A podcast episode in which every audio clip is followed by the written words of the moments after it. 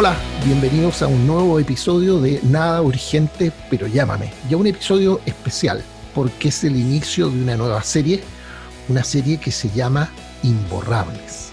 Imborrables son aquellas películas, a veces algunos libros, que haya pasado el tiempo que pase, simplemente uno no puede sacárselas nunca más de la cabeza porque causaron una impresión personal, social, cultural, política absolutamente imborrable, porque son libros o películas que terminaron agregando palabras, conceptos enteros a nuestro lenguaje común, a nuestra comprensión del mundo en que vivimos y normalmente lo hicieron de manera además muy entretenida.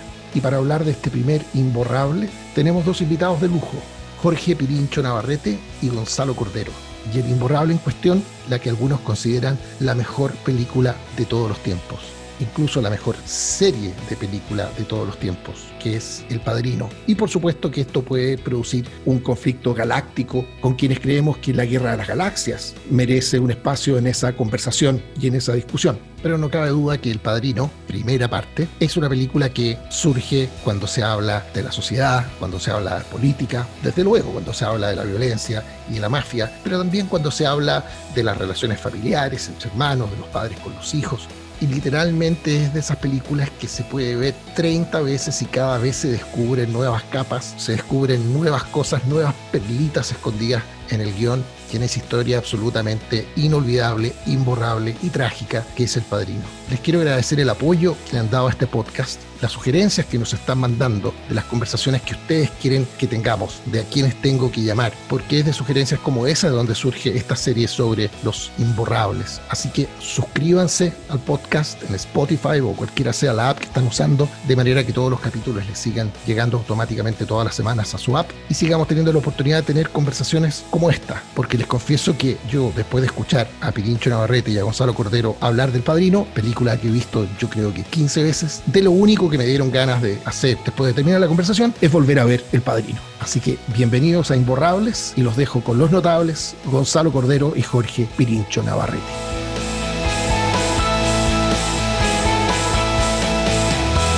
Jóvenes, muchas gracias por llamar. Este es un episodio que tenía muchas, muchas, muchas ganas de hacer hace mucho tiempo. Antes que existiera la idea del podcast, existía la idea de hablar con gente a la que le gusta tanto el padrino, de hablar de esta película que da absolutamente para todo. Así que tengo el pretexto perfecto que es invitarlo a esta conversación. Así que se agradece mucho que, que, podamos hacer, gracias a la tecnología, estas llamadas de H ahora. Así que bienvenido. Encantado y posible más entretenido. Muchas gracias por la invitación. Me siento algo extraño porque caigo en este tema por una alusión que hice en otro programa que gentilmente Darío nos invitó, pero esto es como que yo hubiera contado algo del ajedrez y después me hubieran sentado con Bobby Fischer y con Kasparov, así que vamos a ver cómo nos va. bueno, no vamos a hablar de Bobby Fischer ni de Kasparov, vamos a hablar de grandes maestros del cine, vamos a hablar de Coppola, vamos a hablar de Brando, vamos a hablar de Pacino, pero siento jóvenes que hay que partir hablando de alguien que no está en esta película, que es Robert De Niro. Porque de esos grandes momentos de la historia en que uno se puede preguntar, ¿y qué hubiera pasado si es que es uno que involucra a Robert De Niro? A Robert De Niro le ofrecieron participar en El Padrino, en este primer episodio del Padrino, eh, en, Wikipedia hay una información, Gonzalo tiene otra mucho más interesante, pero que en ambos casos, si Robert De Niro hubiera aceptado esos roles, Robert De Niro terminaba muerto en el primer capítulo, desaparecía de la historia y nadie se puede imaginar al Padrino 2 sin Robert De Niro y cuesta mucho imaginarse la carrera de Robert De Niro sin su rol en el Padrino número 2. De manera que creo que el gran ausente de esta película Afortunadamente es Robert De Niro porque no aceptó el rol de, de Pauli, uno de los mafiosos traidores que termina asesinado por traidor y por tanto habría desaparecido de la saga, ni tampoco aceptó otro rol mucho más importante en esta película. Gonzalo, tú tienes esa información. Eh, a De Niro le ofrecieron... A De Niro nunca le ofrecieron ser Michael, el rol de Pacino, le ofrecieron otro. Le ofrecieron el rol de Sony. Y de hecho uno en YouTube puede ver las pruebas de cámara que hicieron algunos actores y la prueba de cámara de De, Niro para hacerse Sony está. Y es extraordinaria. y verdaderamente uno, en, en base a la prueba, era que los productores querían que fuera De Niro. Y, y Coppola, porque encontraban además que, que Pacino era muy soso, que, que, que no tenía identidad, personalidad, carácter. Y, y, el cuestionamiento de Pacino duró hasta la escena en el restaurante en que, en que mata a Soloso y a, McCluskey, al capitán de policía. Eh, a todo esto, supongo que debiéramos decir que está lleno de spoilers esta conversación, pero si alguien no la vio, Sorry, tuvo 48 años para verla. O sea, sí, por supuesto. no sé qué. No, es como contar el Quijote. Cuando llamé a Gonzalo para que grabáramos este podcast, me, me dijo, oye, pero no se nos puede olvidar hablar de una escena pivotal, que es cuando toman la decisión de matar al policía corrupto. ¿Cuán importante es esa escena en tu opinión? Esa escena a la que hace referencia Gonzalo tiene una frase, una frase que en mi juicio es el despertar de Al Pacino en la película como personaje, es decir, este cabro, hijo menor que venía de la milicia, que todos trataban como tú las llamas por teléfono, tú no te metas, eh, cuando dice o cuando se pregunta quién dice que no se puede matar a un policía, cuando termina de pronunciar esa frase al Pachino, lo convierte eh, en el personaje que, que después eh, se desarrollaría en Padrino. Es la primera vez Quizás cuando él conversa con Kate en el matrimonio y le cuenta un poco de, de su padre con algo de frialdad, uno podría anticipar algunas cosas, pero cuando este cabro chico desafía todos los códigos de la mafia, partiendo porque sí se podía encargar un policía corrupto, eh, es el momento donde a mi juicio se quiebra el personaje, se desvirgina y, aparece este monstruo que justamente a propósito de eso es como se planifica la muerte de Soloso. la pregunta que iba a hacer, Gonzalo, te la tiro a ti. En todas las buenas historias los personajes van enfrentando circunstancias que los cambian y terminan siendo distintos de lo que eran al principio. A mí me pasa con Michael, con el personaje que hace Pachino acá, que yo siento que él no cambia, él se descubre. Hay una frialdad que se nota cuando habla con Kate, que al final es evidente, la, la frialdad que tiene. Para mí hay una escena central en la película, que ese momento de descubrimiento, que es un momento de mucha tensión, cuando está haciendo guardia frente al hospital porque están esperando que vengan a matar a su padre, con la ayuda de un señor que vendía flores, ¿se acuerdan? El panadero. O el panadero, el panadero. Hay una anécdota, hay, hay, hay, una cosa muy buena sobre eso que ya les voy a comentar. Okay. Sobre esa escena. Que está histérico el panadero. Vito Scotti, si no me equivoco. ¿El actor? Sí. Sí. El, el personaje, claro, del panadero que llega por casualidad que eh, Michael le dice, mete la mano en tu chaqueta como si tuvieras un arma. Exactamente. Y pasan los mafiosos y este estaba tan descompuesto que era incapaz de tomar el cigarrillo y prender y prenderlo y el mismo Michael le prende el cigarrillo minutos bueno, antes de que llegara este policía corrupto. Ese instante, Pirincho, para mí es el momento de revelación de Michael de sí mismo porque frente a este prójimo que está tiritón al punto que no es capaz de prender su cigarrillo, Michael se lo enciende y hay un momento que la cámara hace una pausa en la cara de Michael mirando sus propias manos que no tiritan en lo más mínimo. Frialdad absoluta. Sí. Y a mi juicio ese gallo en ese minuto dice, efectivamente parece que yo estoy, estoy hecho para pa esto. Entonces, una larga prefacio para la pregunta. ¿Cambia o se descubre este señor Gonzalo? Es que hay, hay, dos comentarios inevitables, pero voy a, partir por, voy a partir por la última pregunta. A mi juicio, El Padrino es una obra, si tomamos las tres películas en su conjunto, es una obra tremendamente shakespeariana por dos razones. La primera es porque es una obra construida muy fuertemente sobre los personajes. Uno conoce a los personajes. Mm. Los personajes tienen una identidad muy definida, muy compleja, muy rica, y que uno va conociendo en cada uno de ellos. Y eso es lo más shakespeariano que hay. Las obras de Shakespeare son claro. obras construidas sobre los personajes. Y la segunda es Michael Corleone, que tiene una evocación a Ricardo III total. Y, y particularmente eso se ve en la 3, más que en la 1, pero en la 1 también, por lo que tú dices. O sea, es, es, la, es el ascenso y la caída. Y, y, y la caída no es del, en el poder, la caída es la corrupción. Uh -huh.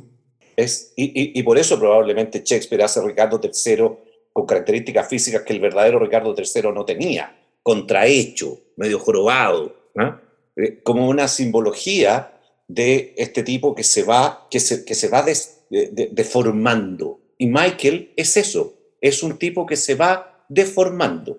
Y el Michael Corleone de la 3 ya es la imagen prototípica en muchos sentidos de Ricardo III. De hecho, probablemente de eso se trate la película. O sea, yo creo que esa esa pregunta, Pirincho, que a mí de 70 respuestas distintas, pero no sé cuál es la tuya. Si a mí me preguntan de qué se trata la película, para mí la frase clave de la película, desde esa perspectiva, es la primera. I believe in America, que es lo que este señor que llegó a pedirle un favor al padrino, a Don Corleone, esas son las primeras palabras de la película, I believe in America, y este contraste entre esta sociedad de leyes, entre comillas, pero en el que hay un submundo de crimen organizado, al que llegaron estos grupos de inmigrantes que tienen que protegerse y cuidarse entre ellos, y está el clan primero, y están los adversarios que son los irlandeses, no, sé quién más, eh, y siempre está esta búsqueda de la respetabilidad que la tenía Don Corleone, cuando algún minuto le dice a Michael, yo esperaba que a esta altura tú fueras senador qué sé yo. es lo mismo que quería el, el, ¿cómo se llama el señor que le llega a pedir el favor en esa primera escena? Eh, y, y, y, que Don Corleone se lo reprocha, le dice, ¿por qué no me viniste a pedir ayuda antes? Porque no me querías deber nada a mí, te daba miedo de verme algo. O sea, todos quieren salirse de eso, pero terminan atrapados, eso es lo que decía Gonzalo, ¿eh? la caída en la corrupción. Em, no sé, yo creo que para mí de eso se trata la película, no sé desde dónde la viste tú.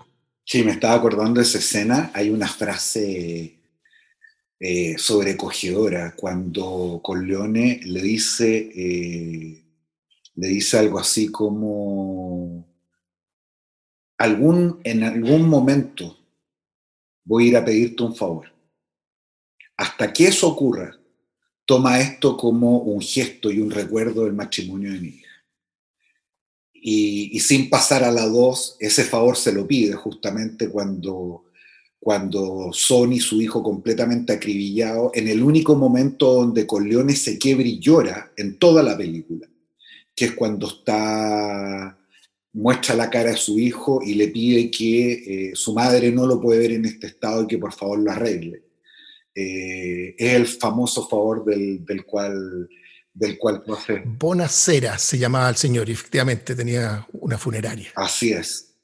Oye, eh, a propósito de si se hizo o se descubrió simplemente para un matí en el lenguaje o tomó el control, fíjate, porque a mí esa escena de la cual haces tu referencia, Darío, la del hospital, tiene una peculiaridad, además de las que hemos descrito, que es la primera vez que eh, Michael se hace cargo, que toma el control. Y hay una frase particular también al inicio de la película, donde, donde Don Vito dice algo así como, cada hombre tiene su destino. Y yo creo que en ese momento Michael se da cuenta cuál es su destino. Y su destino no era necesariamente proteger a su padre, eso era la antesala de su destino que era tomar el control. Eh, el padre postrado, completamente indefenso, Sonia en la casa sin saber qué ocurría, los policías lo habían dejado solo y él que no tenía ningún tipo de experiencia en esto, llega, se da cuenta de lo que está ocurriendo, toma el control, le pide a la enfermera que lo saquen de la pieza, lo pone en otro lado. Claro, claro, Y después se va a la puerta con esta escena del panadero, es decir, ahí Michael toma control, es decir, la familia que es un concepto del cual podremos hablar tan largamente utilizado y abusado en la película. Ahí Michael era la familia. Eh, él tenía el control de la familia, él era el don, aunque no hubiera sido nombrado en ese momento cuando su padre eh, ya estaba impedido. Eh, por eso te digo que esa escena para mí en particular es muy, reveladora de muchas cosas. Actúa con, mucha, con muchas bolas y con mucho sentido táctico, además. déjenme hacer un par de comentarios sobre esa escena. Sí, Gonzalo. Y sobre Vito, algo iba a contar tú de, del actor, había una anécdota, ¿no? Claro, claro, claro, claro. Eh, pero en la línea de lo que dice Pirincho, yo no sé si ustedes se acuerdan, pero la escena parte cuando él, se da cuenta, Michael, de que no hay nadie, no están los policías, llega esta enfermera, se produce ese diálogo, y él lo primero que hace es llamar a, la casa, habla con Sony y, para decirle que, que, dejaron al papá solo y que, que manden refuerzos. ¿ah? Y en esa conversación, Sony le dice algo así como, no te pongas nervioso, no te alteres. Y él le contesta, yo no me altero. Y corta el teléfono. Claro. si uno dice, yo no me altero. Yo no me altero. Exactamente. Y, los, en, la lógica de que en esta escena donde se produce una mutación, que uno ve a este Michael Corleone por primera vez comportándose como con, la madera que se necesita para hacer el don. Y la segunda cosa interesante es que hay dos escenas en la película en que el nerviosismo es real y obedece a que los actores no tenían experiencia como actores. Esta es una de ellas. Este actor, el que hace el papel de este panadero, o el hijo del panadero, eh, no había actuado nunca en una película. El, el, y estar actuando ahí con Pacino, en esta película, el tipo estaba muerto de nervios. Y cuando le tiemblan las manos, le tiemblan de verdad, pero no por los mafiosos, le tiemblan, por, le tiemblan al actor de nerviosismo. Y, y Coppola, en vez de corregir eso, lo usa. Y es lo mismo que pasa con la película al inicio, en la fiesta, con Luca Brasi. Exactamente. Luca Brasi, ese no era un actor. Entonces, eh, imagínense el pobre tipo que lo contratan porque era grande, había sido boxeador, había tenido vínculos con la mafia, además, como varios actores de la película. Eh, lo contratan para esto y tiene que hacer una escena con Marlon Brando. Rodeado por Robert Duvall, Al Pacino. claro, exactamente. Y recordarán, y recordarán ustedes que Luca Brasi incluso practica en la película el diálogo que va a tener con el padrino sentado afuera. Exactamente. Enfrente de Michael y Kate que estaban conversando y repite las palabras donde básicamente le decía que le quería agradecer que lo hubiera invitado al matrimonio. Claro. Y a continuación que le brindaba su lealtad para siempre. Y esas dos pinches frases él las practica afuera para poder decírselas de corrido al padrino. Y recordemos que Hagen le había dicho a Don Vito que Luca lo estaba esperando afuera y que quería hablar con él y, Don Vito le dice, ¿será necesario? Así como esto era lo último de lo último. Eh, y ya vamos a hablar de las tragedias de los personajes, pero eh, el nivel de lealtad eh, que le tenía el don Luca Brasil y que después termina con esa muerte trágica es también bien revelado. Bueno, eso hay, un capítulo que, no está en la película, pero Luca Brasi es muy, muy protagonista en, el libro, al punto que Don Corleone, al único que le tenía miedo por loco, por, sociópata, era Luca Brasi. Por eso, ese es, como dices tú también, será necesario. Pero yo creo que Luca Brasi es una buena manera de, de tocar un punto para que no se nos vaya, que es la mafia. Y y cómo llega Luca Brasi, que se llamaba, aquí tengo anotado el nombre, pero Leonardo Passafaro.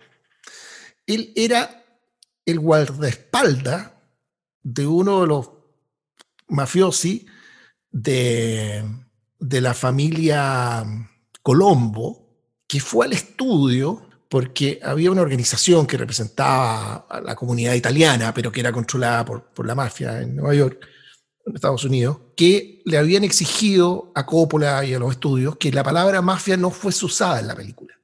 Y no fue usada. Y no fue usada.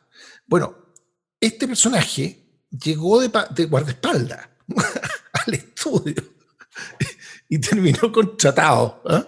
El fulano era, era, era, el que actuó. Y a mí lo que, lo que encuentro más notable es que probablemente él, que con, como lo muestran como alguien casi limítrofe, y cuando uno lo ve eh, preparando esa frase, lo encuentra casi tierno. el otro que es completamente querible, que es Clemenza, y sucede que estos dos personajes que son como los más queribles en este entorno, los dos eran mafiosos de la vida real. El de Clemenza podemos hablar después, digamos, pero el rol de la mafia al hacer esta película, Frank Sinatra, no sé si por ese lado tienen comentarios o historietillas que, que poner en la mesa. Se me ocurren de inmediato dos o tres. El primero es que hay dos personajes que en el libro ocupan una, una, parte mucho más importante que en la película. Uno es Luca Brasi y el otro es eh, Fontana, Fontane, el, el cantante. Eh, bueno, y la historia es que Frank Sinatra se juntó con Puso en un restaurante y, la conversación fue muy violenta eh, y además incluso lo amenazó y eso llevó a que en la película el personaje del cantante se redujera al mínimo, porque en el libro es un personaje muy relevante porque obviamente todo el mundo interpretó, o sea, la, analogía es total, digamos, de que el cantante es Frank Sinatra, la película es de aquí a la eternidad, o sea, está, está descrito completamente. El que mandó en ese caso era un mafioso de apellido Torretti, que mandó a amenazar a Tom Dorsey, que tenía una banda, que a un muy joven Frank Sinatra le ofreció un contrato que en su minuto era bueno, pero con el cual lo tenía preso. Y después de que pusieron una pistola en la boca, terminó vendiéndole de vuelta su contrato a Frank Sinatra por un dólar. Bueno, y respecto de los vínculos con la mafia, está eh, Luca Brasi, está el, actor que hace el papel del, cuñado, el marido de Connie. ¿ah? Carlos Rizzi. Ese actor fue, Carlos Rizzi, ese actor fue un, una persona muy vinculada a la mafia, tuvo procesos criminales, muchos, eh, está vivo lo demás, y, el, pero el más importante es Clemenza. Clemenza es sobrino de Paul Castellano. Claro, sobrino primo, claro. Paul Castellano, Paul Castellano es el, el don de la familia Gambino, que viene después de Colombo, al cual Gotti manda matar el año 85 en la puerta del restaurante de carne. Claro. En Manhattan. Qué buena. Eh, y este es, eh, este actor, actor, digamos, es Robert Castellano, sobrino de Paul Castellano. Y que fue una gran ayuda a Coppola, arreglándole algunas cosillas del guion. Aparentemente, algo que al ego de Brando no le servía mucho que se notara, pero leí por ahí que hizo mucho por ayudarle a Brando a comprender las motivaciones del personaje Don Corleone. Al Pacino también le, le, sacó algunos gestos y les puso otros. Eh, y es como bastante trágico en la vida real este personaje, porque con todo lo que ayudó, terminó mal con Coppola, lo marginaron de la segunda, eh, y su aporte aparentemente fue bastante más allá que el, puro rol de, de Clemenza. Sí, claro, se, se, dice que precisamente porque eh, su aporte, él cambiaba cosas bueno, la famosa frase de, Canoli, es una improvisación de él. Y que es la mejor de la película, del juicio. No estaba en el libreto. Eh, y, supuestamente habría sido esta salida del libreto las que le generaron la mala relación con Coppola. Clemenza un personaje notable y sobre todo cuando uno lo contrasta con Tesio, eh, un par de mafiosos eh, con una historia relativamente parecida, todos con una infinita lealtad hacia el don y que dudan respecto de las decisiones que toma Michael, incluso recordarán esa escena donde ambos le van a reclamar y, el propio Don Vito, ya retirado, pero todavía en funciones, les dice quédense tranquilo, confían o no en mí, sí les dice los dos, bueno, háganle caso. A Michael. Y, a diferencia de Tesio, Clemenza tiene un par de imágenes bien bonitas eh, con, con, Michael. Una cuando Kate lo llama eh, y este se trata de hacer el loco para no decirle te quiero por teléfono. Y Clemenza está cocinando y se da cuenta de esto y lo toma un poco la chacota y se ríe de él. Y la otra que es una escena muy singular, que es cuando le explica cómo ocupar el arma, cómo dejarla. Eh, y, la dispara una primera vez.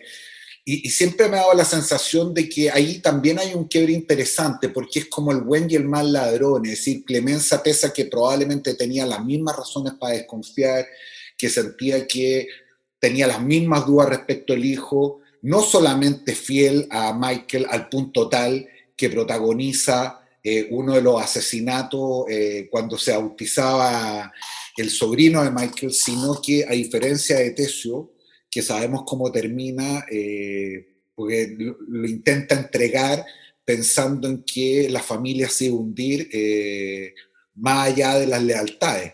Y esa escena, eh, te diría yo, es de las otras que a mí particularmente me conmueve, que es cuando toman a Tesio, él se da cuenta de ah, que lo descubrieron y le dice a Hagen dos cosas. Primero le dice, dile a Michael que esto no era personal, que le tengo mucho cariño, en una cosa muy ruda.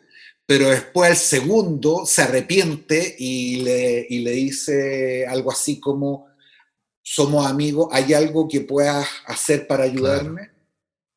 Sacarme de esta. Exactamente. y a propósito de, a propósito de la, del buen y mal ladrón, Señor, libérame este cáliz si no es estrictamente necesario. Es decir, flaquea su dureza de gángster, incluso después de haberle tirado la pachotada, flaquea cuando se da cuenta que de ahí, de ahí se, se va a su muerte. Al calzo de una, claro, como protagonista de, de una traición anunciada por, por Don Corleone, que le dice con todas sus letras, media hora antes de la película, esa frase notable con la que más de alguna vez hemos comentado, Gonzalo, ¿no?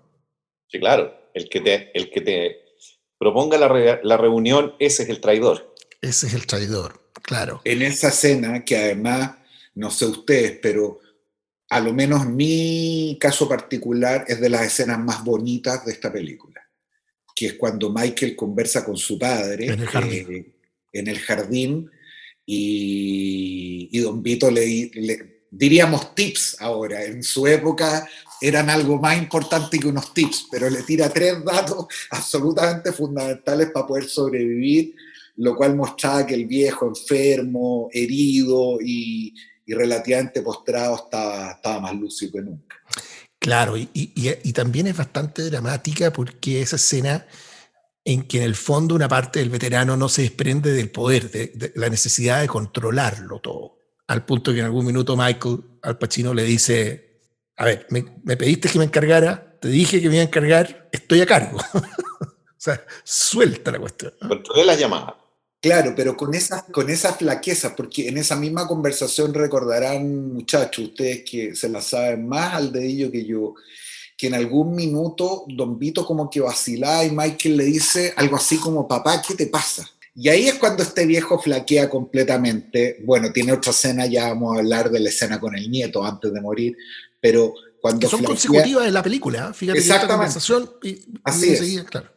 Pero en ese minuto flaquea y le dice algo así como, yo no quería esto para ti, siempre traté de mantenerte al margen, eh, quería algo diferente, es decir, era la contradicción entre saber que la única posibilidad de sobrevivir de la familia era Michael, pero al mismo tiempo el sentido de tragedia, que le estaba entregando un peso a su hijo menor, a su hijo querido, a su hijo adorado, eh, que como decía su frase al principio, era su destino. Eh, eso es muy singular. Es que tú acabas ahí de tocar con la puerta que se abre para descubrir el personaje desde todas las perspectivas que tuvieron esta película, necesario y clave. Yo les decía cuando los llamé para invitarlo a esta conversa que para mí el personaje en el que siempre me termino fijando más es Tom Hagen. Y yo creo que este es indispensable porque como la historia decide que uno de los hijos es un cabeza caliente, bueno, caliente en todo sentido, eh, que es Sony, que el otro no era la manzana. Le faltan palos para el puente. Exactamente, no era la manzana más, roja del arbolito. ¿eh? Y un papá que no quería que Michael, al que desde el principio de cabro chico lo tiene que haber calado como el, que tenía pasta, ¿eh? Eh, necesitaba poner a otro en, la mezcla. o sea, la película necesita a Tom Hagen, Don Corleone necesita a Tom Hagen, esa familia para funcionar necesita a Tom Hagen, y yo encuentro que es una genialidad de la historia que no solo sea un hermano adoptivo, sino que además sea irlandés. O sea, a, todas las eh, envidias filiales de las que sabemos desde la Biblia, digamos, desde el Génesis, agrégale las rencillas tribales de clan. ¿eh? Eh, y además es más inteligente. Y además, salvo por Michael, era el mano derecha del veterano. O sea, el irritante que debe haber sido eso para, para Sony al menos debe haber sido brutal. Yo, yo creo que, a ver. ¿Por qué Tom Hagen? Hagen es, en un momento lo menos, el hijo que Don Vito nunca tuvo.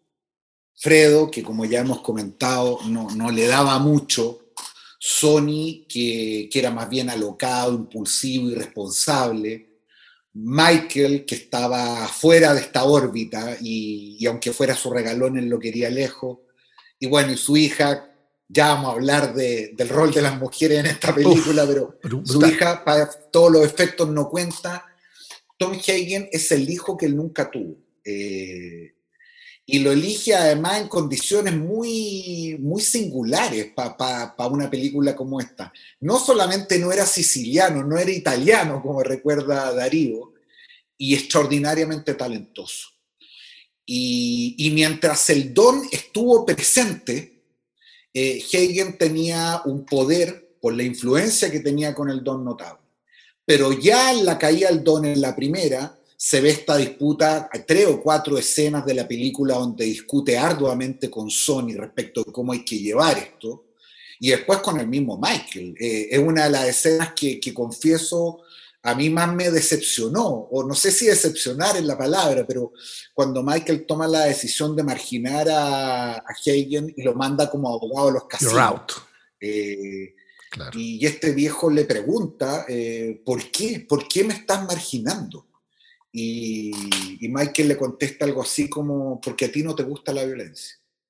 Y esto Tú no eres consiglieri para tiempos de guerra. Claro, personaje notable. Claro, claro.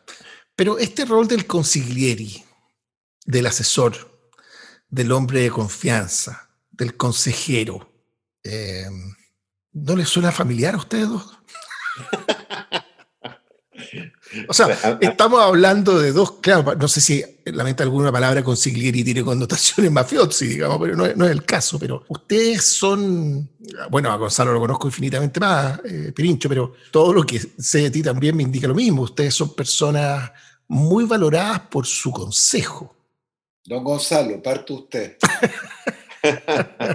claro, yo tengo, yo tengo una relación muy especial con, con el personaje Tom Hagen. Eh, además creo que más allá de la, de la connotación que tiene por, por, el, por la mafia, la palabra consiglieri y, y, cómo está estructurado ese personaje, eh, a mi juicio no tiene alternativa. Es lo que uno tiene que reconocer que uno es, no más. Eh, incluso en la relación que tiene la función con la profesión de abogado. Un, un tipo que en su, en su papel de, de asesor no es abogado, pero necesita serlo. Necesita muchas veces en la película, él actúa en función del hecho de ser abogado, aunque no esté actuando como abogado. Y, y ese tipo de consejería... Se, se protege eh, detrás del rol de abogado. Se protege detrás se del escuda, rol de abogado. mejor dicho, se escuda. Claro, se escuda en el rol de abogado, ve las cosas, ve los problemas de la manera en que los ve un abogado.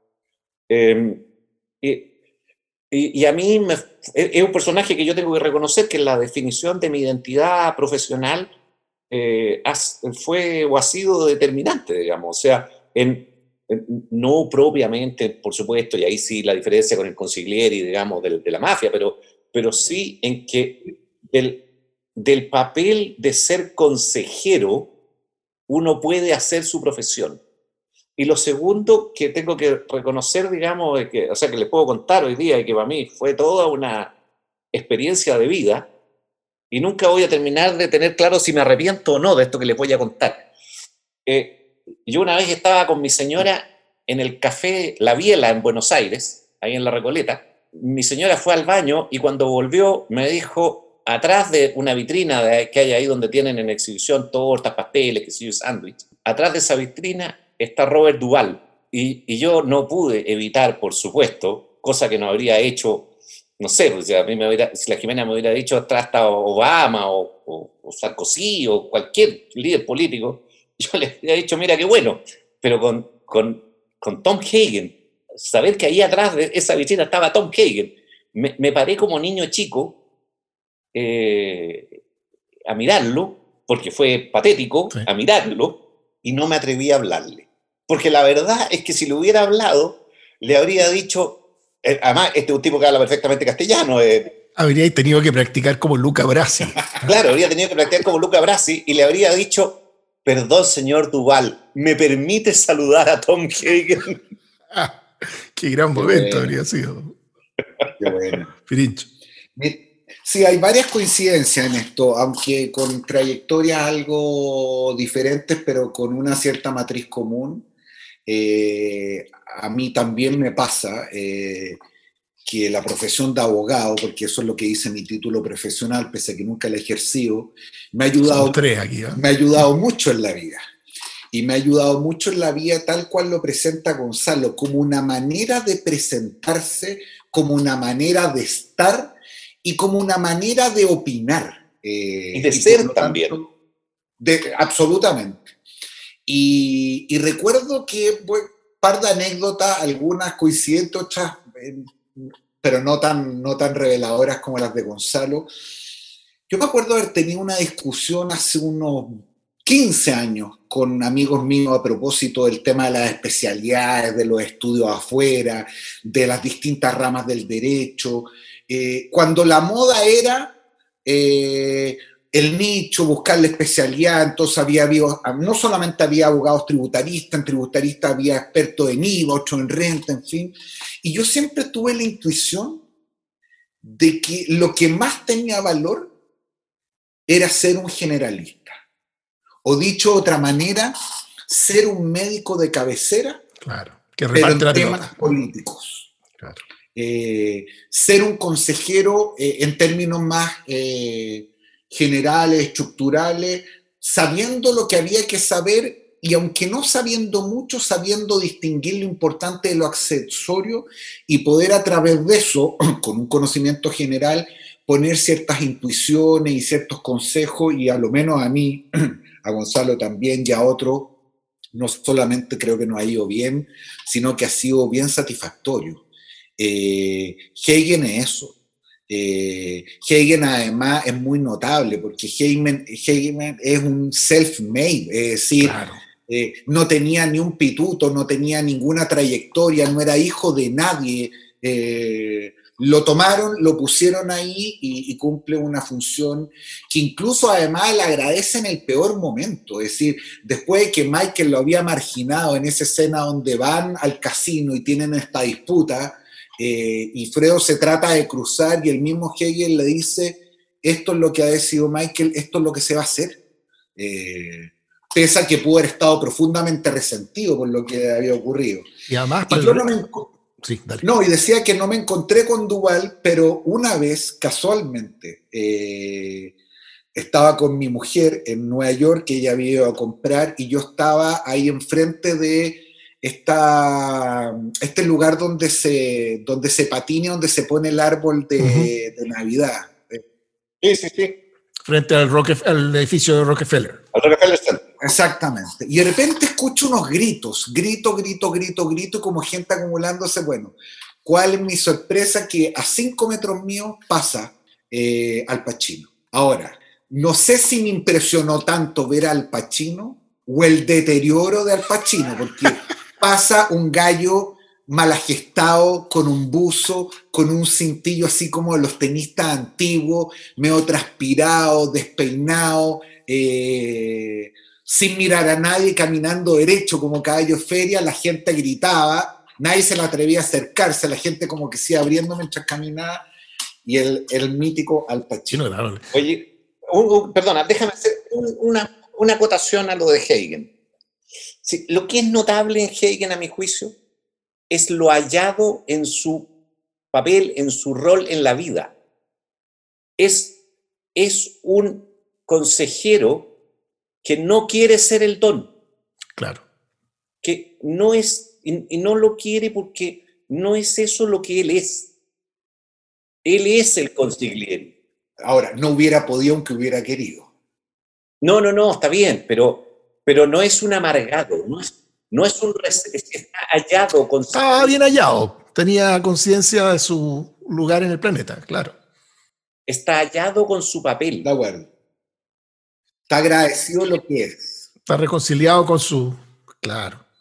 Oye, es que hablar de, de, consejero eh, y saltarse a Maquiavelo, eh, porque uno podría suponer que si a alguien tenía de consejero Tom Hagen o Don Corleone, o, claramente lo leyó, puso al escribir, es a Maquiavelo. Entonces quiero tirarle un par de cositas ahí, pero para que no se me olvide, yo creo que no se puede hablar de esta película y de varias otras sin hablar eh, de, yo creo que la lista de gente que se debió ganar un Oscar y no uno, sino que más de uno, o uno de esos Óscares a la trayectoria, a pesar de que su trayectoria haya sido muy corta porque se murió de cáncer. Es John Casale, Fredo. Fredo se manda esta película, se manda la dos de Padrino, se manda Deer Hunter, se manda Dog Day Afternoon, se, se manda cinco películas al hilo, todas ganadoras del Oscar, en todas él nominado para algún premio, todos roles absolutamente inolvidables, pero ignorado en su minuto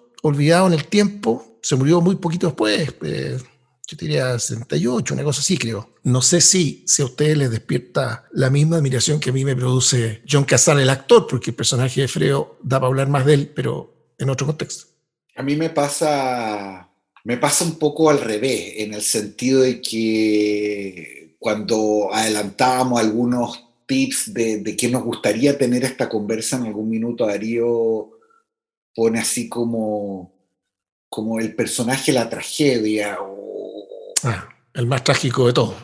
Sí, eh, yo para mí el más trágico de todos, uno de los más, hay varios trágicos y probablemente de eso no va a hablar, pero es Fredo.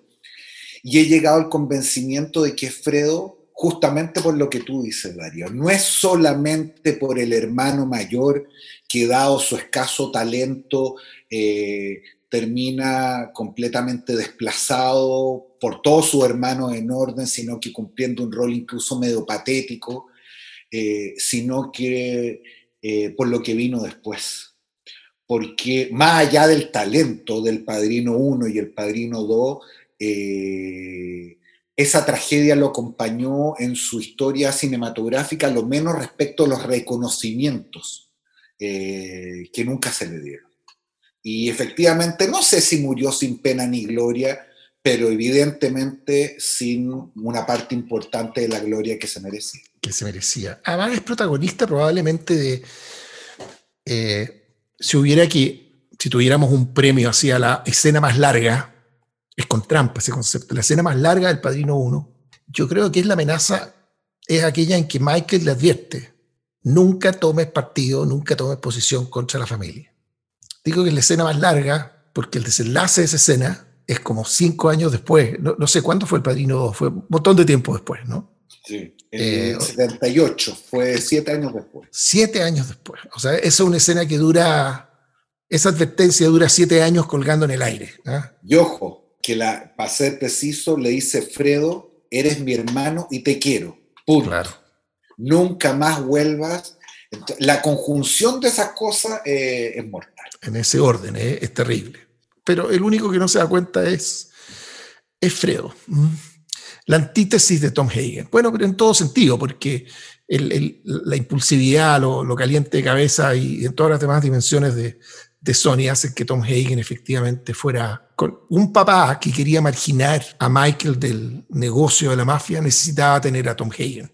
Casi uno se podría ir de tesis de que completamente utilitarista su, su cariño. ¿eh? De hecho, en esa escena que tú mencionaste, eh, Pirincho, cuando eh, se rearreglan, lo, destituyen de su rol de consiglieri, sí. hay un detallito en, la gestualidad de, Brando, que a Tom Hagen le da una palmadita en el hombro y enseguida a Michael le da la misma palmadita en el hombro y dos palmaditas en la cara. O sea, hay un gesto de cariño físico eh, respecto de uno que no, no está respecto del otro. Don Consigliere y Tom Hagen. Bueno, Maquiavelo hay una frase de Maquiavelo que uno no, puede escuchar sin pensar en el padrino, que es que aquella, aquel consejo de que a la hora de tomar el poder, de invadir, creo que el contexto en que le explica esto a, a su pupilo en el de la conquista de territorios, pero le dice, todas las atrocidades hay que cometerlas de una, juntas al mismo tiempo y rápido. Es, es, esto es una película con varios clímax en realidad, pero, pero eso es un momento climático en esta película y en la tercera también. ¿ah? Esto de, despacharse a todo el mundo de, una. No sé si esa o alguna otra cosa que les recuerde a, al consigliere por esencia, que, que es Maquiavelo. A mí, eh, las dos escenas que curiosamente, eh, vuelvo a, mencionar aquí parte de la conversación que ya hemos tenido, pero eh, esas dos escenas que para mí son muy importantes, y yo me conecto mucho con ellas, que son la conversación de donde Michael dice que va a matar a, Soloso y al capitán, y la otra que es la del jardín, cuando, la conversación con, con el papá. Con el papá. Que son las dos escenas que no hizo Puso, ¿ah? curiosamente.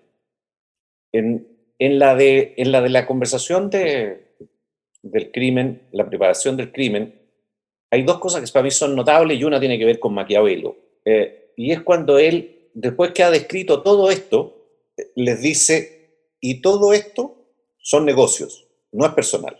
Porque antes Sony le había dicho, él que era el impulsivo, le había dicho algo así como que a la primera ya quieres salir tú, que no, el niño, el que no ha formado parte de esto, ¿ah?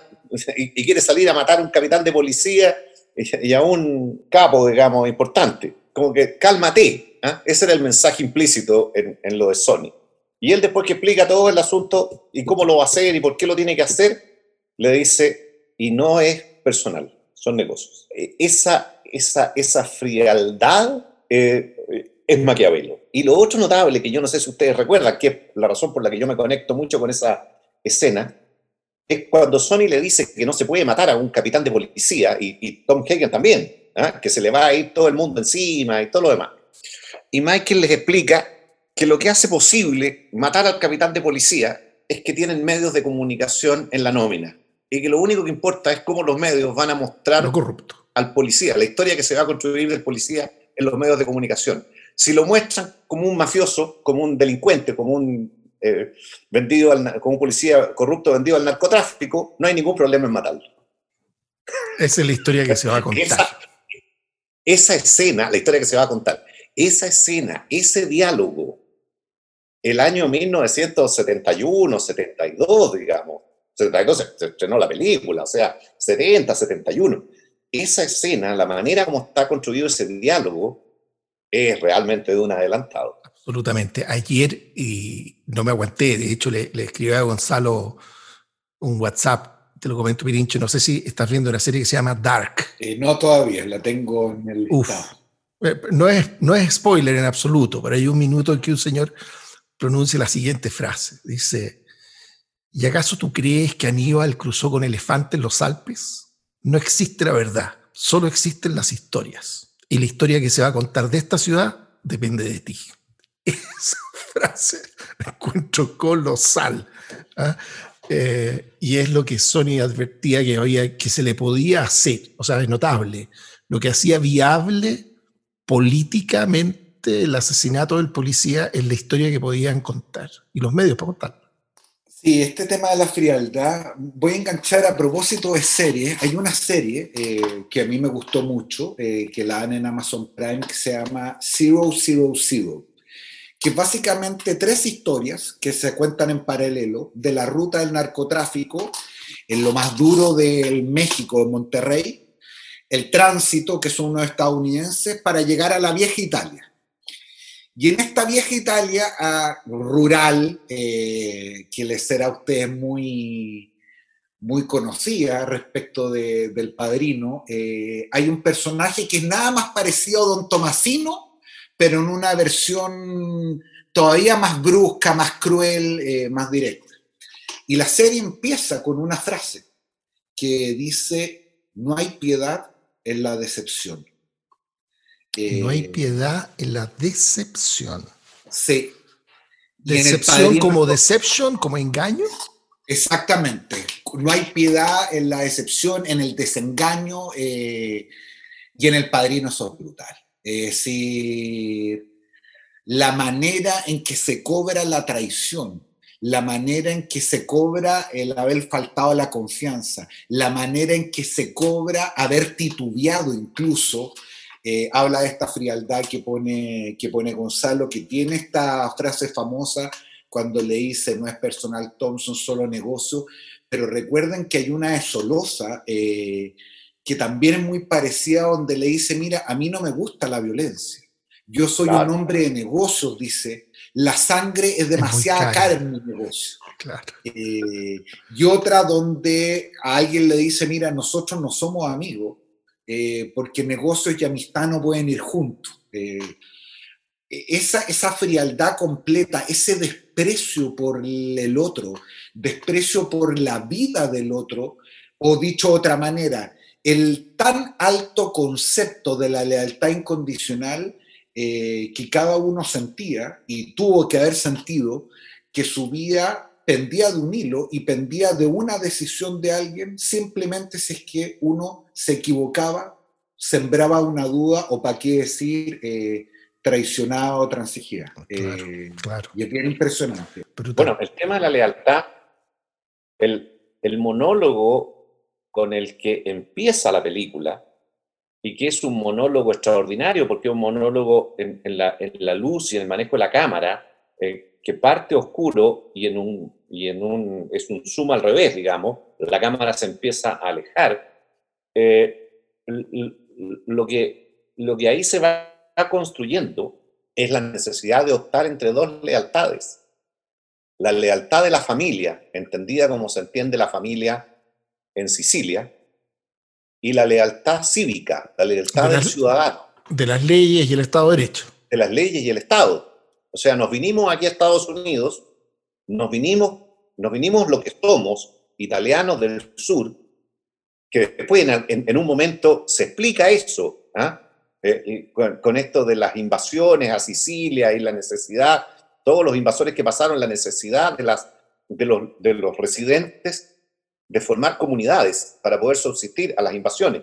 Bueno, nosotros nos vinimos acá y nos vinimos con nuestras reglas. Y aquí hay otras reglas, las reglas de este país.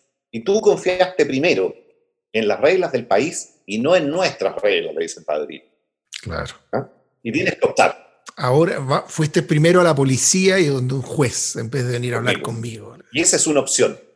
Pero hay, absolutamente de acuerdo, pero hay una... Y una opción de lealtades. Sí, pero hay una segunda derivada de eso, que yo creo que tiene que ver con la historia de Michael y que no vamos a hablar del Padrino 2 siendo, ni menos del 3 siendo muy estricto con las instrucciones, pero que tiene que ver con la valoración, el reconocimiento y el, el don era para este personaje del diálogo inicial una suerte de mal necesario. Lo que el don le reclama no es solamente la falta de lealtad, sino es algo así como tú no quieres verte, nunca has querido verte cerca de nosotros. Eh, hay, hay, algo aspiracional, hay algo de la decencia, hay algo de estar fuera del reproche de los demás, de estar... Es lo que él quería para su hijo. Exactamente. Y lo cuenta con ese, y, el don, claro, el don le reclama, fuiste a las leyes de los hombres y no a, a mi justicia, pero también en el fondo le dice, me viene a pedir un favor cuando en realidad nunca has querido estar cerca mío y no estaría aquí si no fuera estrictamente necesario. Así es, así es. No, no, nunca has querido deberme un favor. Exactamente. Nunca quisiste ser amigo, no me has invitado a tomar un café. Así es. Etcétera, etcétera. Oye, em, a ver, recta final. Mejor escena de la película. Pirincho pucha, es que hemos puesto, la hemos... La podemos haber mencionado ya o no, digamos, pero... Sí, es que la hemos puesto, la hemos puesto toda, yo, no es la mejor escena, pero solo, solo con el objeto de no repetirme, eh, hay una escena notable, eh, que además transcurre segundo antes de la muerte del Don, y es cuando él corta una naranja en una de las cosas más tiernas del viejo, que la primera vez que mostró su humanidad más brutal eh, fue cuando llora la muerte de Sony, otras la hemos recordado, especialmente con Michael, pero aquí con su nieto, cuando corta una cáscara naranja, se la pone en la boca y asusta a su nieto. El susto es eh, completamente genuino, ese cabro chico merecido un Oscar, porque... y después lo empieza a perseguir jugando. Y pongo esta escena porque e inmediatamente después de la otra escena de la cual hemos hablado, que probablemente sí es mi escena favorita, que es la conversación de Michael con el Don. ¿Y por qué la junto? Porque en el fondo, algo de la ternura del Don se termina con su hijo menor cuando su hijo se hace cargo de la familia y toma el control. Ya no se podía permitir eh, en ese ánimo de brutalidad y de frialdad y espacios de cariño que probablemente ya estaban vedados. Y es para lo que venía, para la generación siguiente, que se representa esta imagen final donde antes del ataque eh, que le da al don juega con su nieto, respecto al cual sí puede expresarle sin ningún tipo de poderes todos los cariños. Gonzalo, la mejor escena. Es, muy difícil lo que, lo que tú nos pides. Eh, eh. Obvio, como elegir entre los hijos acá. Sí. claro, yo, exactamente. Ahora, Corleone no tenía problema en esa sociedad. No tenía problema. Yo tengo, tengo quiero mencionar tres escenas sin perjuicio que voy a partir por contestar la pregunta. No, no, no, no, no. No, no, no, no voy a partir por contestar la pregunta. ¿Cuál es la, cuál es la, la primera de ahora la, la película? No, no, no, no, no, no, no. No, pero parte, por la, parte por la mejor, pues parte por la mejor. Es la escena del jardín. Es la conversación por una cosa, por una cosa muy personal, que cada uno ve estas cosas desde su ser, desde su manera de, de apearse, ¿no? Eh, yo encuentro que la parte de la conversación donde el viejo le habla de una descripción de cómo son cada uno de sus tres hijos. Claro. Encuentro que es de las cosas más notables, más bien hechas, más profundas, y que nosotros que somos padres sabemos que uno no puede evitar conocer a sus hijos, conocerlos como todos los seres humanos, con sus virtudes, con sus defectos. Es, hay una contradicción, yo no sé si a ustedes les pasa, entre el amor infinito que uno tiene por sus hijos y la imposibilidad de tener un juicio sobre ellos. Mm. Y uno no quiere, a mí por lo menos me pasa que yo no quiero tener un juicio sobre mis hijos, pero no puedo evitar, y creo, supongo que a todos nos pasa, no podemos evitar tenerlo, precisamente por lo, lo, profundamente que los conocemos. claro. Y la genialidad de Brando. Pero además, con una cosa adicional, con la, en ese conocimiento con la conclusión de Don Vito que es que al final ni siquiera los padres podemos evitar que los hijos sean lo que son. El que, el que era él era Michael. Y Michael, aunque él quisiera que fuera gobernador, presidente, senador, no lo pudo evitar. Era él. Era su proyección. Cada hombre tiene su propio destino, como diríamos. Cada hombre tiene su propio destino, notable. Oye, hay una sola escena que lo digo nomás, que es una escena que a todos los llena de, de fetiche que nosotros no la hemos nombrado, que es la famosa escena del caballo, cuando despierta... la sutileza. Claro, que, que digamos que puesto ahora eh, es una escena de culto, pero en su momento fue, tuvo García una brutalidad. Eh, claro. Tuvieron que explicar de dónde sacaron. Que además se conecta, y se conecta, claro, entre otras cosas. Hoy día esas cuestiones no se podrían hacer, pero que conecta además con con el personaje que tanto, del que tanto hemos hablado, Tom Hagen, que va primero al estudio, después se retira, después lo invitan, come tranquilamente, pese a que lo gritan, lo amenazan, se despide con buenas palabras, pide que le llamen un taxi y, el despertar es, no, es realmente total. Oye, otra escena, otra escena que no hemos... Oye, espérate, Gonzalo, antes de la otra escena, espera, espera, espera, es que conecta esta escena, además, eh, y por eso es tan importante el detalle que apuntó Gonzalo hace un rato, de cómo se esmeró Frank Sinatra para achicar el rol de... ¿Cómo se llamaba el personaje, el cantante? Johnny Fontane. Johnny Fontane. Porque no es casualidad que la frase central de la película, I'll make him an offer he can't refuse, la escena más brutal de la película, que es la de la cabeza del caballo, estén todas en torno a este hecho histórico, a la versión cinematográfica de un hecho histórico que es amenazar a un fulano para que contrate a, este, a este cantante. O sea, Frank Sinatra efectivamente eh, puede haber disminuido todo lo que, él cree que disminuyó el rol de George Pero aquí estamos hablando de la cabeza del caballo y la frase que define la película. ¿Mm? Oye, escena brutal para la política, pero extraordinaria. Vamos a ir a la política después, Gonzalo, así que a lo mejor guárdate la... No, no, no, no, no. Ya, Oye, una, un año después de haber vuelto de Sicilia, Michael va a buscar al personaje de Diane Keaton. La va a buscar al colegio. Y van caminando por una, por una avenida y Michael le dice que su padre es como cualquier hombre poderoso que tiene a otras personas bajo su responsabilidad, como un presidente, como un senador y ella le dice, qué ingenuo eres, los presidentes y los senadores no mandan matar a gente. Y Michael la mira y le dice, Kate, ¿quién es el ingenuo? ¿Quién es el ingenuo? Oye, lo que es un buen pase a, la pregunta siguiente, un buen pase al menos a la respuesta que yo tengo a la pregunta siguiente, que es, ¿cuál es la peor escena de esta película? O lo peor de esta película. Eh, y, se las tiro al tiro. ¿ah? O sea, primero denme ustedes sus visiones, pero yo me quiero desahogar aquí de la única crítica grosera que yo tengo a esta película. Me van a, me van a crucificar por lo que voy a decir, pero hay dos escenas que yo siento que no me terminan de, acomodar en la altura y el nivel con esta película. Una tiene que ver con el matrimonio inicial. Es decir, yo creo que si el esfuerzo era mostrar, ejemplificar eh, la grandeza, las tradiciones, la importancia, creo que a ratos es muy excesivo. Es decir, yo no sé si estoy equivocado, pero podríamos ir en el minuto número 20 de la película y, y seguimos el matrimonio, claro. El matrimonio. Eh, pudo haber sido un poco más corto, digo, eh, y me van a crucificar algunos porque para muchos este es un momento icónico. Y lo segundo, Cordero tiene cara de que te va a crucificar. Entre ellos yo, exactamente.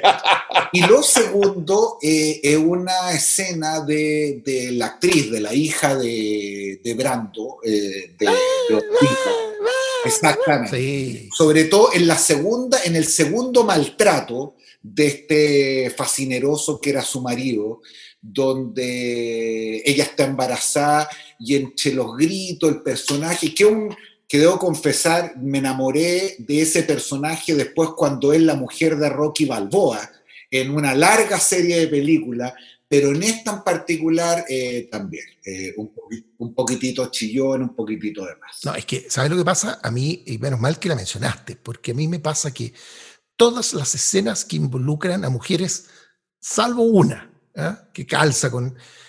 son de un simplismo que a lo mejor es reflejo brutal, pero me cuesta creer incluso que haya sido tanto, de, de, cómo veían el rol del juez, porque son todas sobreactuadas. Mira, vamos, vamos al tipo, ¿ah? porque Connie la muestran siempre como esta mujer justificadamente histérica, a la que siempre le están pegando y está siendo maltratada, y después ni, ni, sus hermanos en el fondo la respetan, la cuidan, pero no la respetan. Ese es el resumen. Eh, Kate, la supernovia de Michael. Él se para a una comida y le dice, mira, por un par de días no te voy a poder ver. La deja abandonada, vuelve cinco años después, la va a ver a la pega, a un jardín infantil, y 30 segundos después la convenció de casarse de vuelta. O sea, eh, el, el, simplismo con el que están tratados los personajes femeninos acá, a mí me resulta, a lo mejor no había tiempo, a lo mejor... No, eh, es reflejo. En el libro están bien resueltos. A lo mejor le agregaba media hora la pregunta, pero. No, es reflejo, es reflejo de una época, además de una época, de un momento y de una cultura profundamente machista. Justo en la familia italiana, la familia italiana de, ese, de esa época, es donde las mujeres tenían un rol distinto. Y de hecho, Connie, no vamos a hacer ningún spoiler, pero por Dios que se reivindica en el Padrino 2 y el Padrino 3, sobre todo el punto y Kate también. Y Kate, exactamente. Entonces, eh, ese rol más de contención, más de ordenar, más de largo aliento, pero en la cotidianidad los personajes son particularmente eh, poco, poco sabrosos, diría. Sí, muy brutal. ¿Eh, Gonzalo. Sí, yo, yo también creo que la, a mí también me molesta a mí me molestan dos escenas, pero, pero me molestan por, es una pena, ¿no? Por, por la actriz, efectivamente.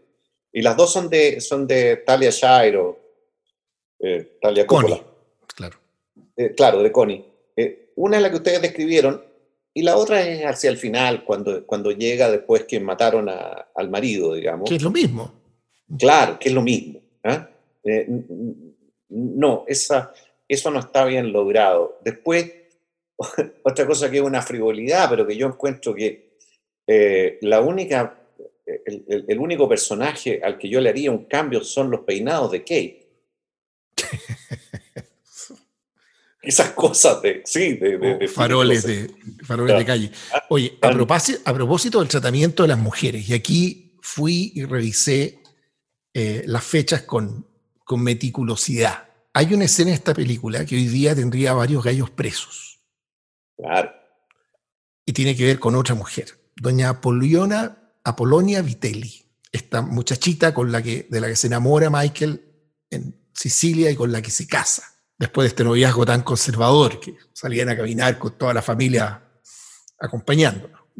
Ustedes recordarán que después del matrimonio la institución es consumada en una escena en que ella hace un desnudo frontal. Bueno, la actriz, cuyo nombre en este minuto no recuerdo, nació en noviembre del año 54 y esa escena fue filmada en abril del año 71. Sí, tenía 17 años. No, 16. 50, tenía 16. Eh, 16 años. Imagínate esa escena. Bueno, obviamente nadie la filmaría, pero ¿en qué punto de la historia tendría que haber pasado para que no se lo perdonaran? Ni a, bueno, si estuvieran disponibles, ¿no? Para cobrar estas cuentas. A Coppola, Al Pacino, qué sé yo. Un desnudo frontal de una niña de 16 años, en la película más grande de todos los tiempos, ¿no? Sí, a mí me. A ver, tengo. Si ya está ya estaba peligrando de la crucifixión, esto lo va a confirmar. Pero a mí en general yo no soy muy amigo, eh, por razones obvias, de juzgar con ojos de hoy eh, ciertas circunstancias específicas, eh, ciertos modos, ciertas culturas. Y si tú me dijeras, además, más allá de mi formación de abogado, era una menor de edad y por lo tanto no hay, no hay opinión en contrario, es una escena especialmente tierna, eh, es una escena donde el desnudo es un desnudo, eh, no sé cómo decir esto, pero es un desnudo especialmente delicado. Virginal. Eh, así es. Y por lo tanto, considero mucho más brutales del punto de vista de, de, lo que en algún sentido se legitima eh, tratos a las mujeres eh, a la luz de cómo lo miramos hoy día, no solamente la golpiza que, que, que le daba a su mujer, sino que en la forma como las trataban, eh, esta escena cuando llega Michael y están todas las mujeres sentadas y le dice a Fredo que se paren y se vayan, y, primero les pregunta quiénes son, y él le contesta algo así como, es que tú lo tienes que descubrir, es decir, de todos los malos tratos eh, y menosprecio a las mujeres, esa escena, creo yo, eh, es la menos relevante, claro, con el pequeño dato que de, la, de, la, protagonista. Oye, ¿cuál es la mejor frase de la película? Aquí todos podemos nombrar 14, pero hay que elegir una. ¿Quién dispara primero? Ah, mira, claro, es que, es que es el drama, hay que elegir una. hay una que a mí, hay, una, fíjate que es bien simple, tiene poca filosofía, pero una conjunción entre la calidad de la escena, lo extraordinaria de la escena y, y, cómo la dice Pachino, que es cuando va a la reunión a la reconciliación ¿ah? con, con las cinco familias y tiene a Tatalia al frente y, dice que él acepta todo y que él siempre ha sido razonable. Don Corleone. Don Corleone, claro. Sí, que dijiste Pachino, fue un lapso, sí. Ah, perdón. Claro. Y que él siempre ha sido razonable y, que, que, él no quiere, ni, ni, mi hijo no va a volver y tu hijo no va a volver y por lo tanto mm. pongámonos de acuerdo y todo lo demás. Pero yo les pido una sola cosa, les dice. Mi hijo que está injustamente fuera, yo quiero que vuelva. Y ahí es donde viene la secuencia que yo la encuentro maravillosa. Pero soy un hombre supersticioso. Soy un hombre supersticioso, aprensivo, algo así. Y si algo le pasa, si lo atropella un auto, si se ahorca en la celda, pone tres ejemplos de cosas que le puedan pasar. ¿Ah? Eso no lo voy a perdonar. Y ahí no va a haber arreglo posible. No, dice, además agrega, eh, voy a sospechar de alguien de esta mesa. Claro, claro. Y ah, después... Con Tuti, la amenaza y después, y después, para terminar el drama, como que trata de cerrar el paréntesis y dice algo así como, dicho todo lo anterior, juro por mis nietos que no seré yo quien quebrante la paz. Después de que había hecho este tremendo paréntesis. Exactamente. Exactamente. Exactamente. Claro. Exactamente. y lo cumplió. Ah, e, era una oferta que no podían rehusar. Claro, y lo cumplió. Él no quebrantó la paz. Exactamente. Pirincho, tu frase favorita. Oye, eh, no, me acordé a propósito de una escena muy graciosa de, del tema de las mujeres y el maltrato a las mujeres. Eh, esta escena cuando uno de los guardaespaldas de Michael, de estos partisanos, le dice que las mujeres son más peligrosas que una escopeta. Eh, cuando están sentados en el bar, justo antes de, de, la, de, esta conversación, no sabiendo que el tabernero era el padre hija. Pero la frase que eh, a mí más, no sé si hay muchas frases, pero la que más me toca, que yo creo que tiene un sentido de la vida, tiene un sentido político, eh, creo que, que equilibra esa sensación de épica inicial con la madurez posterior, esa que mm, dice algo así como muchos hombres comenzaron un camino falso hacia su verdadero destino y el tiempo y la fortuna generalmente los ponen en orden. Don Vito Corleone. Cada uno, con la frase que ha citado varias veces, que todos cumplen su destino. Exacto. Claro, claro. Fíjate que a mí, mi frase favorita, así como mi escena favorita, que no mencioné cuál era, tiene un factor común, que es del, del aporte de los artistas que están en esto. Eh, mi escena favorita la mencioné antes, es cuando... ¿Y, ¿Y por qué? Porque siento que la gracia particular del cine es poder transmitir con una imagen más que con cualquier cantidad de palabras. Por eso siempre vuelvo a esa película, creo que es coreana, coreana no sé si lo han visto, primavera, verano, otoño, invierno y primavera de nuevo, ¿lo has visto, no? No, no. El eh, uf, uf, uf. Impresionante. El guion entero de caber en tres páginas, literalmente. Son puras imágenes que dicen todo. Y en esta película, para mí, la imagen que lo dice todo es en que Michael enciende el cigarrillo y se da cuenta que sus manos no tiemblan, en circunstancias que a cualquier ser humano normal estarían temblando y el fulano dice, soy el que soy, este es mi destino. Y la frase favorita es, como lo apuntó Gonzalo, una improvisación, ni más ni menos que de Constanza, que además en otro momento nos enseñó cómo hacer albóndigas y la comida, la comida tiene, un, tiene su rol, que es cuando después de matar a Poli, justamente, a uno de los traidores, eh, la instrucción que le da al fulano que, que, fue el ejecutor, le dice, deja la pistola y llevémonos el canoli. Y toma los canolis. toma los canolis. ¿eh? Eso lo, encuentro un momento genial. Oye, de todas estas frases, y con tanto consiglieri de por medio, ¿cuáles son los grandes consejos de esta, de esta película? Y yo se los quiero plantear así. Eh, como consejos políticos. Aquí vamos a hacer algo lúdico, digamos, pero ¿qué frases que ustedes podrían tomar de la película hoy día ustedes creen que son consejos que podrían darle, lo voy a dibujar así la cancha, o a Piñera o a fuerzas de gobierno, y otro consejo que le podrían dar a, a la oposición o a algún partido de la oposición? Partamos con Gonzalo esta vez. Frases que pudieran aplicarse como consejos políticos hoy día. Ah, yo tengo una que vale para todo. A ver, dale, parte tú, dale tú entonces. No, no, pero parto con una frase que, que a mi juicio, por Dios, que, que hace falta hoy día como consejo, y es una frase cortita, precisa, pero la dice Michael Corleone. Eh, mantén la boca cerrada y los ojos abiertos. claro y preciso. Dicho en castellano, eh, el hombre es dueño de su silencio, esclavo de sus palabras. Nunca pierdas la oportunidad de quedarte callado. Me imagino a quien, me imagino quienes nos escuchan sabrán a quién me estoy refiriendo, pero especialmente. ¿Incluye no tomarse fotos o no? Mantén la boca cerrada y los ojos abiertos. Ese es un gran consejo político. Gonzalo.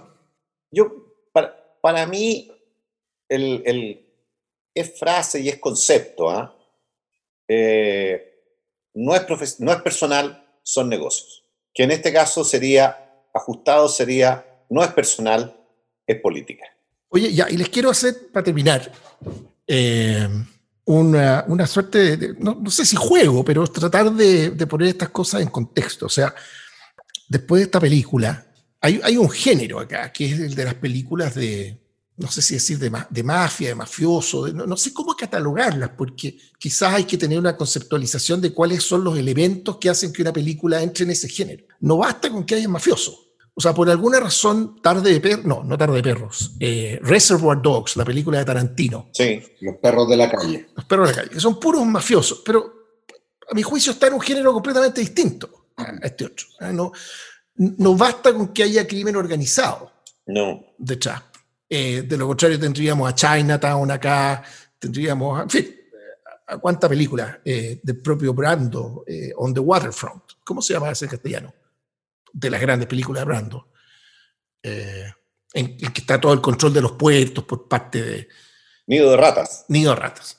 Nido de ratas. entonces les quiero plantear algunas películas que, claro, de nuevo uno siempre tiene la duda de si están en el género o no, pero que ustedes me digan, yo armé aquí una suerte de competencia de eliminación directa, le ando buscando una competencia al padrino.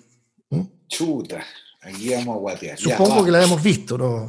Fíjate que dejé Scarface fuera por lo mismo. Así, ¿eh? Porque hay violencia, hay crimen organizado, pero, pero es, otra la, es otra la cosa, ¿no?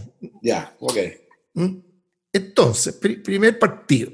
The Irishman, el irlandés que acabamos de ver hace pocos meses, versus The Departed. ¿Cómo se llama en castellano? Sorry que pregunte siempre lo mismo.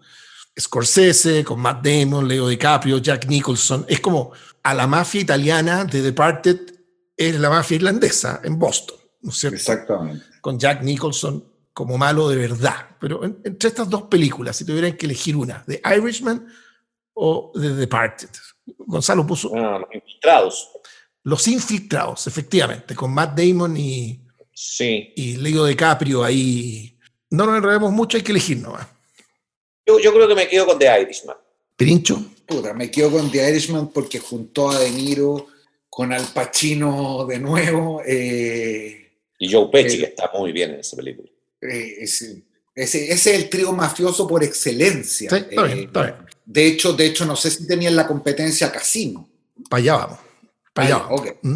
Eh, yo les confieso que The Irishman a mí no me hizo nada, no sé qué fue, pero no lo quería enganchar nunca, no, no, los encontré nunca creíbles, sé que está medio cagado, o sea, al mismo Pachino que tuviste pasar en estado lamentable por Nueva York, aquí lo, lo, ordenaron un poquitito, pero, pero no sé, yo, yo me quedaba con The Departed, pero en fin, tenemos a Irishman clasificado acá. No, lo he, escuchado, notable película. Sí, notable. sí, muy, muy violenta. Oye, eh, entre Buenos Muchachos y Casino, que son dos películas que incluso se confunden en la memoria, porque están, tan, pegadas, digamos. ¿ah? Eso te iba a decir. Eh, son como hermanas. ahora, a mí Casino me encantó, me encantó como película. Eh, creo los personajes, es, lo más parecido a este concepto de mafia que hemos tratado como de, de, redescubrir. Lo que pasa que Goodfellas, eh, uno no puede no, votar, no puede no votar por ella. Así. Debe tener de las mejores secuencias de la historia del cine. Esa secuencia con Ray Liotta, jalado, con la coca en, la parte de atrás del auto es insuperable. Así es. Don Gonzalo, entre Casino y Los Buenos Muchachos. No, Los Buenos Muchachos. Los Buenos Muchachos, perfecto. Ahí, ahí claridad. Pobre Casino, ahí, ahí lo perjudican entre American Gangster, Denzel Washington, y Once Upon a Time in America. Que esta tiene que ser, ¿habías una vez en América? Sí, me imagino que sí. en castellano. Que me imagino que hay que ponerle un asterisco al lado, porque esto yo lo, lo, lo entendí hace poco, lo supe hace poco, lo anoté de hecho. Hay tres versiones de la película. La que vimos originalmente, que era un enredo, costaba seguirla, que duraba dos horas diez. Y la versión original, el corte que Sergio Leone hizo de la película, que duraba cuatro horas veinte, y un híbrido, que es una cosa que está a mitad de camino, que duraba tres horas cincuenta. ¿ah? Entonces, yo creo que qué película, cuál de las tres versiones uno vio puede modificar dramáticamente el, el resultado del ejercicio. Pero entre American Gangster eh, aquí estamos hablando de una película en que también estaban todos. Aquí estaba Robert De Niro, etcétera, etcétera. Eh, Mike eh, Woods, ¿cómo se llamaba el actor típico? James Woods. En esta no tengo ninguna duda. Eh, A ver. cualquiera sea la versión de Once Upon a Time, me quedo con American Gangster. Te quedas con American Gangster y Denzel Washington. Gonzalo. Me van a matar, pero yo creo que no he visto American Gangster. Ah, Y la tengo aquí. Tengo, el- tengo el DVD ahí. Y creo que no la he visto. tarea, tarea pendiente. Sí. Oye, última pareja, porque estamos en cuartos de finales. Eh, a propósito, yo te confieso, son pocos los personajes que a mí se me quedan grabados o las películas que me, me infunden cierta dosis de terror fisiológico. Gangs of New York, pandillas de Nueva York. Mm. Daniel Day-Lewis, el carnicero de Butcher, Billy the Butcher, no sé cuántito. Y volvemos a DiCaprio. Y volvemos a DiCaprio. Ella es Scorsese, me imagino. Sí, creo que sí. Esas de cosas, ¿eh? ¿Sí? Versus Eastern Promises. Supongo que, o sea, ahora, ¿cómo? de nuevo, no sé cómo se llama en castellano, eh, esta película con Vigo Mortensen sobre la mafia rusa. Sí. Yo aquí, al igual que... Eastern Promises versus los, eh, las pandillas de Nueva York. Pandillas. Yo pandillas, pero al igual que Gonzalo, en este caso, yo no creo haber visto la de Eastern Promises, fíjate. Ah, por favor. Vigo Mortensen, no sé si estuvo candidateado Mm. para el Oscar o no, y si no, pegó en el palo. Sí. Fíjate al punto que, así como pasa con Goodfellas y Casino, que, hay dos- que son dos películas que están como conectadas umbilicalmente, Eastern Promise está conectada con otra que se llamaba Una historia de violencia, una vida de violencia, también con Vigo Mortensen como un ex eh, mafiosi que se quiere, que quiere, que huye de su destino en, el lenguaje de, de. Pero bueno, entonces les quería pedir que contemplen estas ocho películas que hemos mencionado. No sé si alguien quiere agregar alguna que crea que merezca reemplazar a una hasta. Porque les quiero preguntar si hay alguna de estas ocho películas, todas notables, que sea mejor que El Padrino 2. No, para mí no hay ninguna. Solo conozco dos sagas donde las segundas partes han sido mejor que las primeras, pese a lo excepcional de la primera. Y una contestaste de la pregunta también. siguiente. Que es Y la otra es Star Wars. Es decir, el Imperio contraataca y el Padrino 2 son los únicos dos casos de una segunda parte de una película en que la primera era muy espectacular y la segunda lo fue todavía. es mejor. ¿Estás de acuerdo con eso, Gonzalo? No, Ah, no. No. Ah, pero aquí por mayoría yo, yo, yo también. No, Hice si todo este juego para poder terminar preguntándole si acaso no creen que el ¿no? Padrino 2 es mejor que el Padrino 1. Gonzalo, ¿por qué no? Em, por varias razones, porque, a ver, primero considero que El Padrino 2 es una película absoluta y totalmente extraordinaria, y que probablemente está al nivel del Padrino 1, pero mejor que El Padrino 1 no lo es, por varias razones. No, Primero no, porque- es que no vamos a explorar las razones, Gonzalo. Porque dado que está trabada la litis, Es que, eh, yo creo que tenemos que hacernos cargo del Padrino 2 en una nueva conversación. O sea, eh, lo, lo que está claro es que o es el Padrino 1 o es el Padrino 2, porque estamos claros que el Padrino 3 es otra cosa. Ya, pero contéstenme una, contéstenme una pregunta. ¿Quién es el Padrino? Para ser completamente preciso, estábamos claros en general en la humanidad en los últimos 40 años de que el Padrino 2 era mejor que la 1 hasta esta intervención de Gonzalo Cordero. Porque A ver, Gonzalo una- pregunta, pre- Gonzalo buscando agua para su molino, pregunta, es una pregunta retórica, pero ¿quién es el padrino? Y la respuesta a eso obviamente es Don Corleone, pero si yo pregunto, ¿quién es el protagonista de verdad del Padrino 1? Es Michael, es Al Pacino, es la historia de Al Pacino la que importa. Don Corleone es el, el que pone la mesa, ¿ah? es el que dibujó el escenario, pero el drama de transformación o de avanzar eh, y- eh, condenado hacia su destino, como diría Pirincho, es el de Michael, pues, Gonzalo. Eso no hay, eso no hay duda. Si yo partí por decir que Michael es Ricardo III.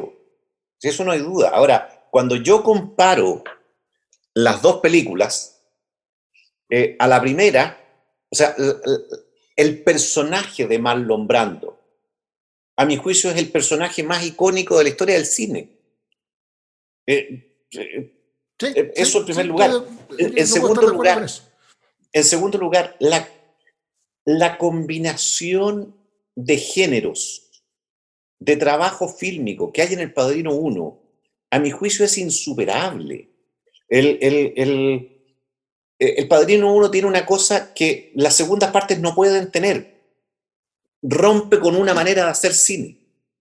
Y El Padrino 2 es la 2. ¿ah? La genialidad, o sea, la originalidad solo se puede dar una vez. Y se da ahí. La música del Padrino 1, a pesar de que Nino Rota, la verdad es que había usado esa música 10 años antes, pero el arreglo, todo hace que la, la, música, y por eso Rota no, no, no, no es nominado al Oscar, ¿ah? se plagió a sí mismo, pero, pero la música está, esa música maravillosa está en El Padrino 1, ahí la encontramos. Pirincho. Está bien. Pero lo que pasa decir, yo creo que vamos a tener que discutir largamente esto en la próxima sesión dedicada al Padrino 2, pero hay un argumento que da Gonzalo que es justamente el que a mi modesto modo de entender demuestra lo contrario.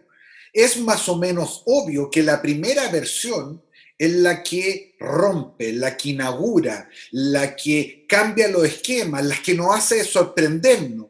Y por eso es tan excepcionalísimo en la historia del cine que la segunda versión sea mejor que la primera porque tiene que competir contra un gigante. Y yo creo que lo notable del Padrino 2 es que siendo el padrino uno todo lo que tú describes, la alcanzó para todavía ser mejor, la alcanzó para superar ampliamente la expectativa. A mí, que en un género completamente distinto, yo recuerdo el año 80 cuando entro a una sala de cine con mi padre de la mano y veo por primera vez la Guerra de las Galaxias, a mí se me salió el corazón. Y nunca pensé que iba a volver a ver algo como eso, a propósito de películas que uno ve varias veces y, y cuando vi el Imperio contraataca, era un poco lo mismo, es decir, la gracia de la segunda es que pudo con su propia historia, es que se paró en los hombros del gigante que era la primera. Pero tenemos tema para el... no, fíjate que además y hay un paralelismo entre las dos, porque eh, yo creo que uno después de ver el Padrino 2 vuelve a ver el Padrino 1 y lo encuentra mejor que la primera vez. El Padrino 1 crece gracias al Padrino 2. Sí, eso eh, duda. Y, fíjate lo que tú mencionas, la Guerra de Galaxias, bien notable, Pirincho. Alguna vez lo hemos conversado esto con Gonzalo. Cuando yo hablaba de las escenas largas, por ejemplo, e, esta escena del Padrino 1, en que Michael le advierte a Fredo, no tomes partido contra la familia nunca más. Eh, ¿Y en qué termina eso en el Padrino 2, ¿no? Bueno, en la Guerra de las Galaxias hay una cosa notable. Creo que se llama anagnórisis, el momento en una historia en que el personaje descubre algo que lo hace entender todo lo que había pasado. Salir de, la, de las tinieblas, de la confusión en que estaba. Y que en las buenas películas normalmente cuando quedan como cinco minutos para el final y que hay un detallito y que todos nos sentimos inteligentes porque ¡oh! yo pensaba que era todo lo contrario. ¿ah? Así como en el, ¿Cómo se llama la película esta con Bruce Willis? El de Veo gente muerta y cite tipo. Ah, ah, sí. Cuando se da cuenta del tema de la temperatura y se da cuenta que él está muerto. Bueno. Sexto sentido. Eh, normalmente es. ¿Cómo? Sexto sentido. Sexto sentido. Entonces, normalmente eso en una película de dos horas pasa como a la hora 55. Bueno, sucede que yo vi eh, el capítulo cuarto, se dice, de la Guerra de las Galaxias, eh, la primera, el año 76.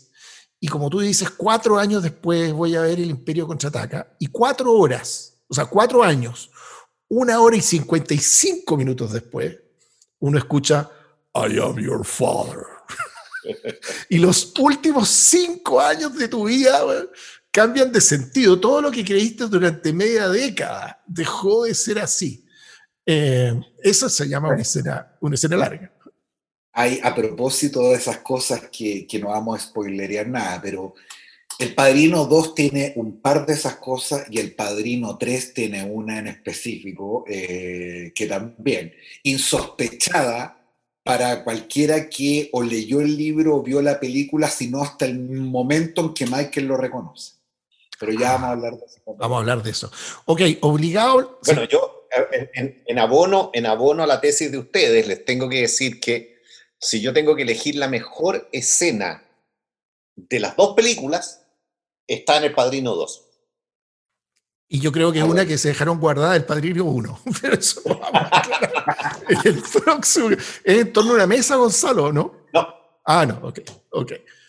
Hay una escena central que la guardaron y la pusieron varios años después.